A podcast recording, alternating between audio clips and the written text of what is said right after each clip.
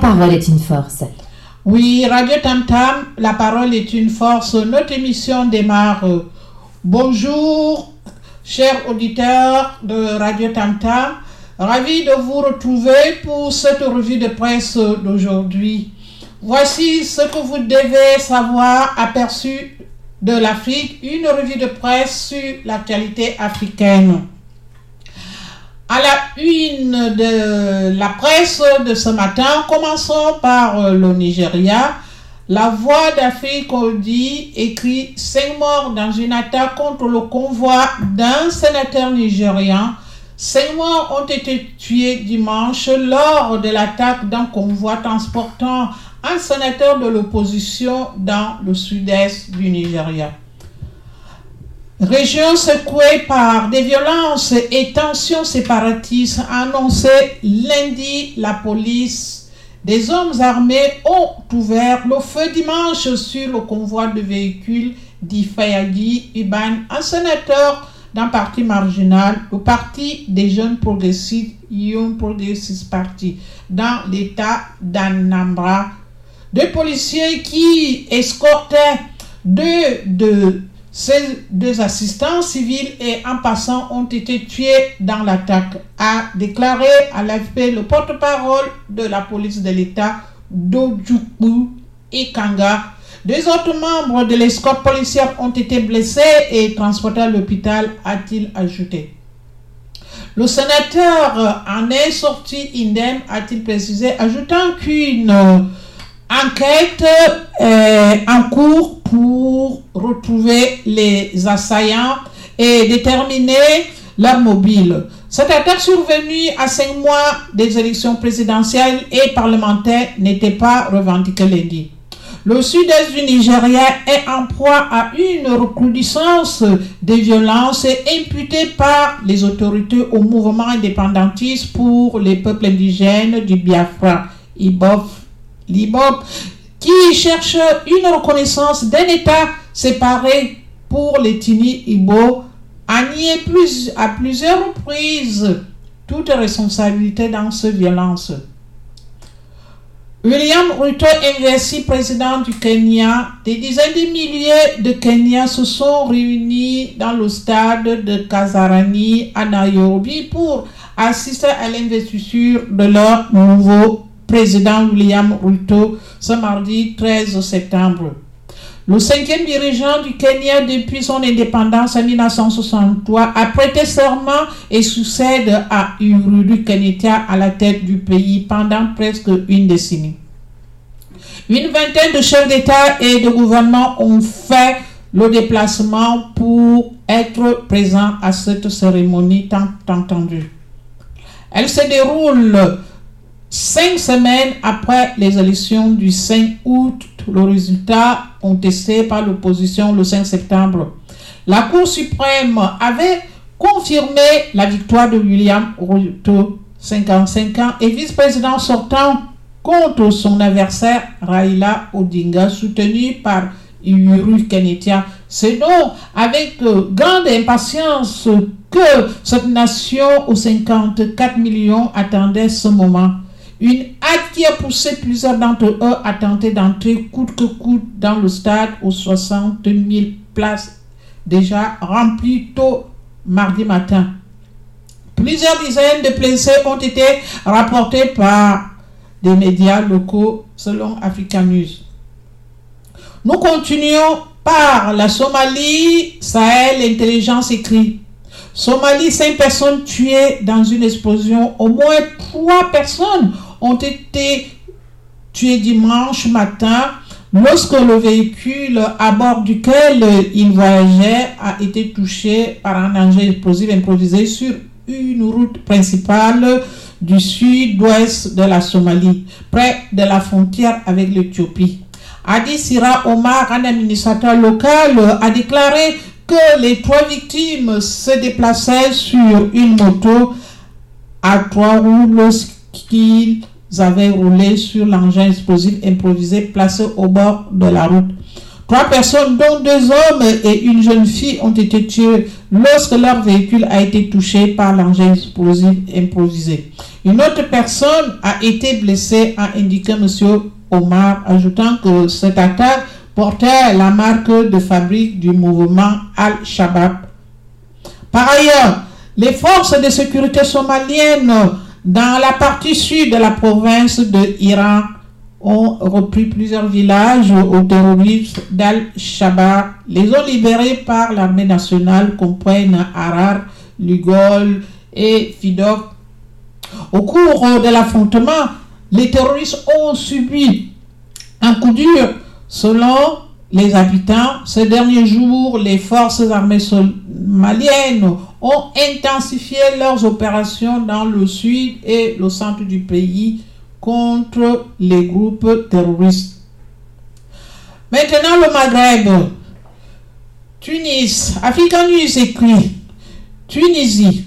Le bilan du naufrage d'un bateau de migrants monte à 12 morts. Six nouveaux corps de migrants ont été repêchés au large de la Tunisie après le naufrage de leur bateau la semaine dernière, faisant monter le bilan de ce drame à 12 morts, a indiqué lundi le ministère de l'Intérieur. Au total, 37 migrants, toutes de nationalité tunisienne, participaient à cette tentative de rallier illégalement les côtes italiennes depuis la région de Sfax centre-est, selon un responsable sécuritaire.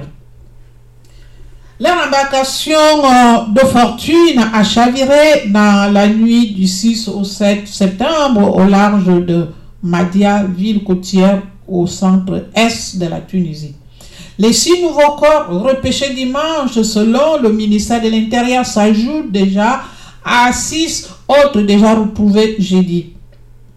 Quelques 14 euh, autres migrants ont été secourus selon les autorités. Les autorités tunisiennes ont intercepté ou secouru quelques 500 migrants illégaux lors de plusieurs opérations menées en quelques jours selon les chiffres officiels.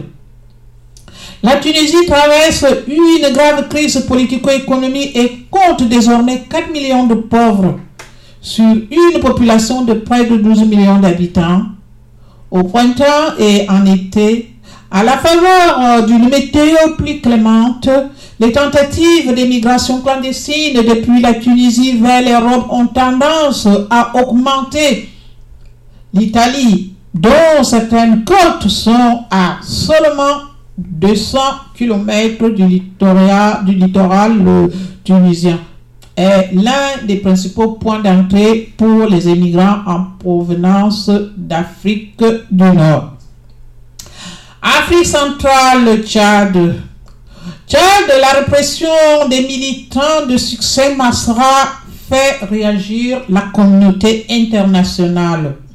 Le bras de fer engagé entre le pouvoir de transition et le parti des transformateurs et son leader, Succès Masra, a atteint vendredi un point d'orgue avec la dispersion brutale de partisans de l'opposant qui l'accompagnait à une convocation en justice. Dans ce contexte, et même si le gouvernement a annoncé que le procureur avait décidé de suspendre cette convocation, la communauté internationale est sortie de son silence. Elle a fait part de sa préoccupation. Dimanche 11 septembre. L'opposition salue le premier pas qu'elle juge toutefois encore timide. La communauté internationale était restée plutôt discrète jusqu'ici, mais la répression violente des militants du parti de succès Masra ce vendredi 11 septembre utilisation de gaz lacrymogène et tir à balles réelles selon l'opposant. Ce qu'on niait des autorités de la junte. Des centaines d'arrestations l'ont poussé à sortir de sa réserve. Au total, une dizaine d'entités ont signé un communiqué. Des ambassades, notamment des États-Unis, de la France ou autres de l'Allemagne et des organisations comme l'Union africaine et l'Union européenne ont fait part de leurs préoccupations sur le traitement réservé à l'opposant et à son parti, sans jamais les nommer directement. Restons toujours au Tchad. Au Tchad, ultime effort de médiation pour intégrer toutes les parties au dialogue national inclusif. C'est la fin des travaux en commission au dialogue national inclusif au Tchad ce mardi 13 septembre. Les résultats des travaux seront transmis au présidium qui fixera la date de la plénière pour débattre des résolutions.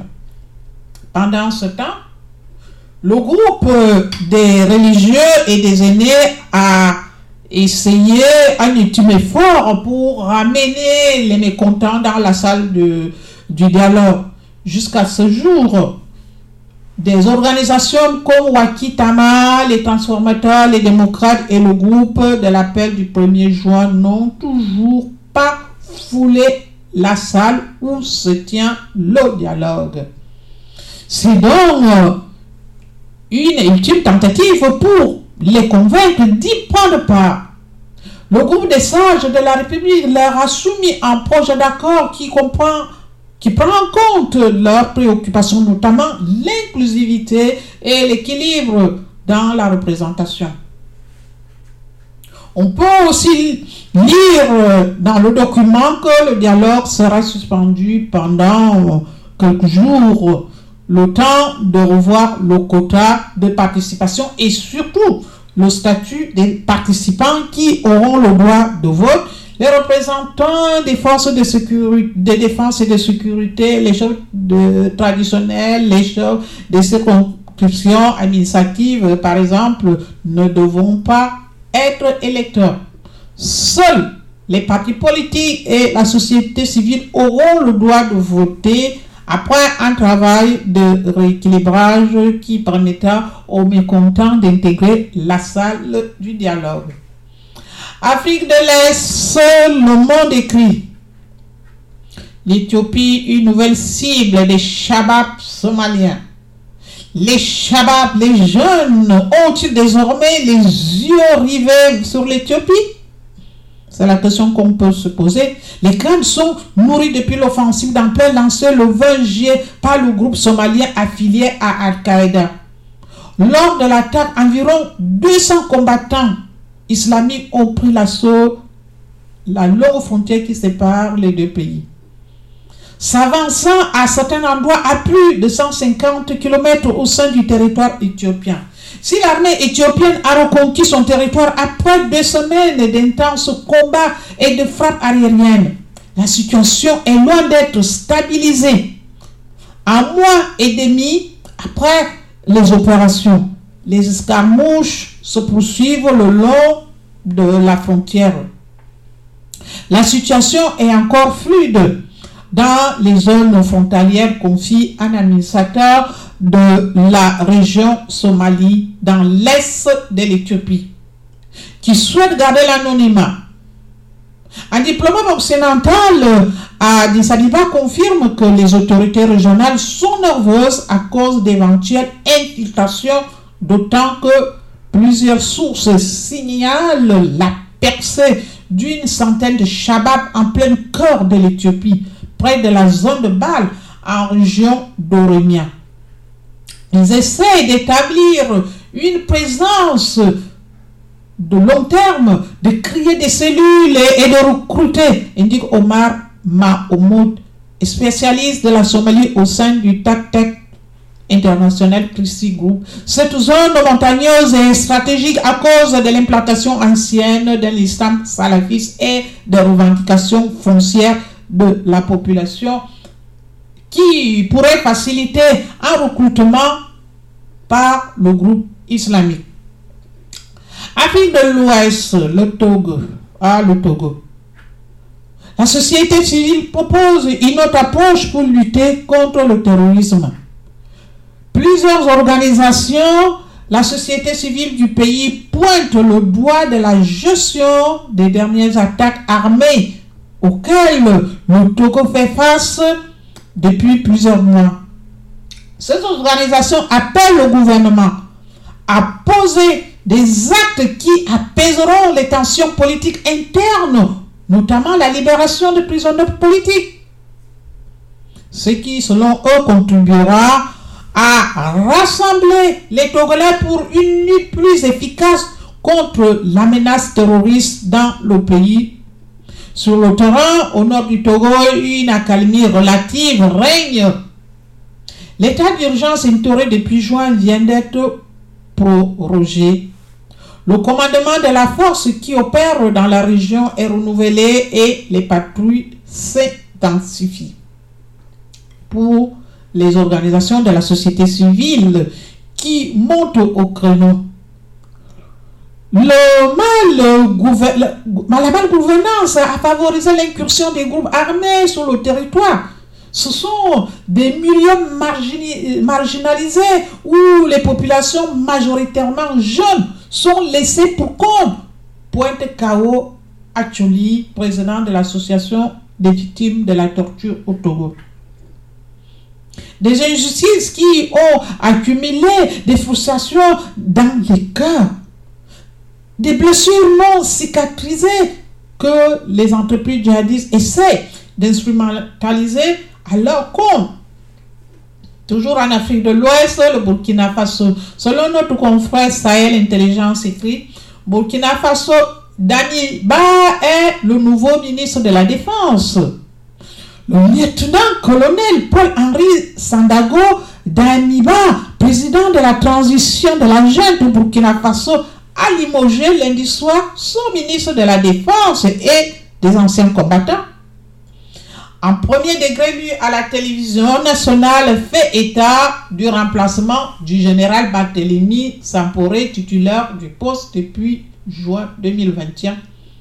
Le second indique que M. Daniba, arrivé au pouvoir par push le 24 janvier dernier, assume les fonctions du ministre de la Défense nationale et des anciens combattants. Hmm. Ce poste ministériel était occupé par le colonel-major Barthélemy Samboré qui avait occupé ce même poste sous Rock Marc Christian Caboret jusqu'à sa chute en janvier 2002. Par ailleurs, le colonel-major Sila Keita, élevé lundi au grade de général de brigade, va désormais seconder le président Dani Miba au ministère de la Défense et des anciens combattants chargés de la défense. Ce mini remaniement intervient après une série d'attaques djihadistes métrières dans le pays. Plus de 40% du territoire est hors contrôle de l'État selon les chiffres officiels. Conakry maintenant, la Guinée-Conakry. Maître Vincent Brangard, les juridictions guinéennes manquent d'indépendance. Dans son interview, le chef de la transition en Guinée, Mamadi Doumbouya, est visé par une plainte en France, puisque c'est un Français, un militaire français, n'est-ce pas? L'avocat français Vincent Brega défend le dossier. La plainte a été déposée ce jeudi 8 septembre 2022 devant la justice française. Les plaignants sont le Front national de défense de la Constitution, une coalition d'opposition composée de partis, de syndicats et d'organisations de la société civile, ainsi que les familles de trois personnes tuées par balle dans des manifestations anti-pouvoir et une décédée en détention entre fin juillet et mi-août. Le président de la transition, le colonel Mamadi Doumbouya, est poursuivi pour complicité de torture et d'homicide volontaire. L'un des avocats du Front national de défense de la Constitution, FNDC, Maître Vincent Brigade, s'exprime dans le journal allemand au sujet du choix de la justice française. Mais de Vincent Brigade, cette plainte vise les exactions qui ont été commises ces derniers mois, notamment dans le cadre des répressions des manifestations dans la de la société civile. Et nous, nous visons le colonel Doumbouya comme étant un probable ordonnateur de cette répression et pour le rôle évidemment central qu'il occupe et joue au sein de la junte militaire au pouvoir à. Afrique centrale, la République centrafricaine, Radio Capi écrit RDC, Touandéré nomme les membres du comité chargé de rédiger la nouvelle constitution créée par décret du président Faustin Archange Touandéra le 29 août dernier. Le comité de rédaction de la nouvelle constitution centrafricaine connaît désormais sa composition. Le chef de l'État a nommé ce lundi 55 personnalités chargées de plancher sur une nouvelle loi fondamentale dans les trois prochains mois. Dans ce comité figurent six ministres, membres du premier cercle du chef de l'État, notamment celui de la justice, Arnaud, Arnaud Djoubaya Abassin, ou celui en charge des relations avec les institutions Massim Baladou des députés dont Brice Kevin Akpakpayan, promoteur d'une réforme de la Constitution déposée à l'Assemblée nationale en mai dernier, mais aussi des représentants de groupes de la société civile, des syndicats, des chauffeurs ou encore des confections religieuses. Certaines euh, des personnes nommées s'étaient opposées à une révision constitutionnelle lors du dialogue républicain du mois de mars.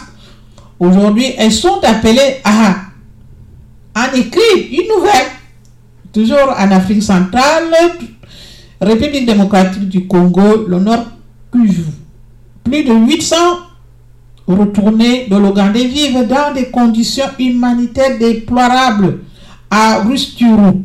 Plus de 8000 réfugiés congolais revenus de l'Ouganda vivent dans des conditions humanitaires précaires dans le site de Ouassa, environ 4 km à l'est de la cité de Kiwanja, dans le territoire de Rusturu, nord Kivu. Le chef du groupement de Jomba, Jackson Kivusi, qui se trouve parmi les retournés à l'aide qu'au regard de leur nombre, ceux-ci n'arrivent pas à les contenir, étant donné qu'ils accueillent chaque jour de nouveaux arrivants. Cette autorité coutumière évoque les conditions sanitaires et humanitaire précaire qui expose ces milliers de personnes à d'éventuelles maladies. Nous déplorons la vie dans le site des déplacés parce qu'il n'y a pas de centre de santé, il n'y a pas kit mobile, raison pour laquelle nous lançons un cri d'alarme à Médecins Sans Frontières à Rusturu afin de nous aider à mettre un kit mobile dans le site de Roissa. Parce qu'il y a des femmes qui vont bientôt accoucher, des enfants qui tombent malades, il y a ceux qui manquent des médicaments et certains meurent faute de prise en charge.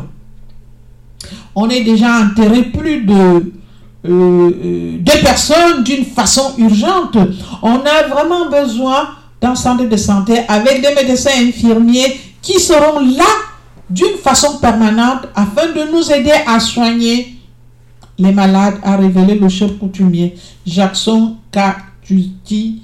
C'est depuis deux semaines que ce retourné congolais arrive par vagues successives en, en provenance de l'Ouganda où ils ont été chassés par les forces de sécurité ougandaises, selon le chef du groupement de Jomba.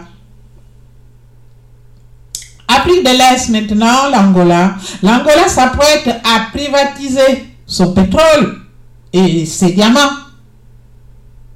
Le gouvernement angolais s'est donné 5 ans pour finaliser un ambitieux programme de privatisation qui comprenne notamment les fleurons de son industrie extractive, à savoir la Sénangol, la richissime compagnie pétrolière et en diamant la rustulante compagnie diamantifère. Que signifie cette privatisation dans un pays où l'État et le parti au pouvoir contrôlent le cœur de l'économie? Outre le pétrole, la Sénégal est présente dans euh, des domaines aussi divers que l'informatique, l'ingénierie, la logistique et même le transport aérien un mastodonte surendetté, lourd et efficace. Pour lui redonner meilleure mine, l'État lui a demandé ces dernières années de maigrir et de se séparer d'activités non essentielles. Il a fait de même avec un diamant, la société d'extraction diamantifère désormais, Luanda veut désormais aller plus loin et se désengager de ce fleuron. Va-t-on assister à une véritable privatisation d'entreprises intimement liées au pouvoir politique angolais? Didier Pécard, professeur à l'Université de Genève et spécialiste de l'Angola, en doute. Il y a fort à parier que ce privatisation, que ce soit celle de Sanangol ou celle en diamant, se fasse dans un cercle très restreint autour du président en place et du cercle restreint autour du parti au pouvoir, le MPLA. Donc, c'est un désengagement euh, sur le papier, mais de fait, c'est une autre manière de redéployer le contrôle de l'État sur les poumons de son économie que sont le pétrole et les diamants, explique-t-il. Afrique de l'Ouest, euh, le Sénégal, la BBC écrit le Sénégal compte plus de fortes proportions de femmes parlementaires en Afrique de l'Ouest. Le Sénégal compte désormais la plus forte proportion de femmes parlementaires jamais enregistrées en Afrique de l'Ouest avec 73 membres pour 165 sièges. 44% des sièges de la législature nouvellement élue du pays sont occupés par des femmes. À la suite des élections qui se sont déroulées en juillet, 73 des 165 sièges parlementaires seront désormais occupés par des femmes, soit la plus grande proportion de tous les pays de la région. Les chiffres relatifs aux femmes parlementaires varient d'un pays à l'autre, de l'ouest à un autre. Au Nigeria, par exemple, 4% seulement de sièges parlementaires sont occupés par des femmes contre 26% au Niger voisin. Le Sénégal se classe au 4e rang en Afrique et au 18, au 18e rang dans le monde pour la parité homme-femme au Parlement, devant la Suisse et la France, le grand donneur de leçons. La Grande-Bretagne et les États-Unis selon l'Union interparlementaire à Genève. Une loi de 2010 exigeant une parité absolue entre les sexes dans toutes les institutions électives est à l'origine de la forte proportion de femmes en fonction dans le pays, selon un rapport des Nations Unies. En dehors du Sénégal, seuls 15 des 111 postes parlementaires au ministériel élus ou nommés ont été occupés par des femmes en Afrique de l'Ouest et au Sahel entre décembre et juin. Chers électeurs, c'est terminé pour aujourd'hui. Radio Tam Tam, la parole est une force. Abonnez-vous à la revue de presse aperçue de l'actualité africaine. Abonnez-vous à notre postcard Zepod Goriou en short sur notre plateforme. Abonnez-vous à notre chaîne YouTube Radio Tam Tam. Abonnez-vous notre chaîne Telegram Radio Tantam Média. Nous vous disons téléchargez notre application et nous vous disons à demain pour une autre revue de presse et à très bientôt.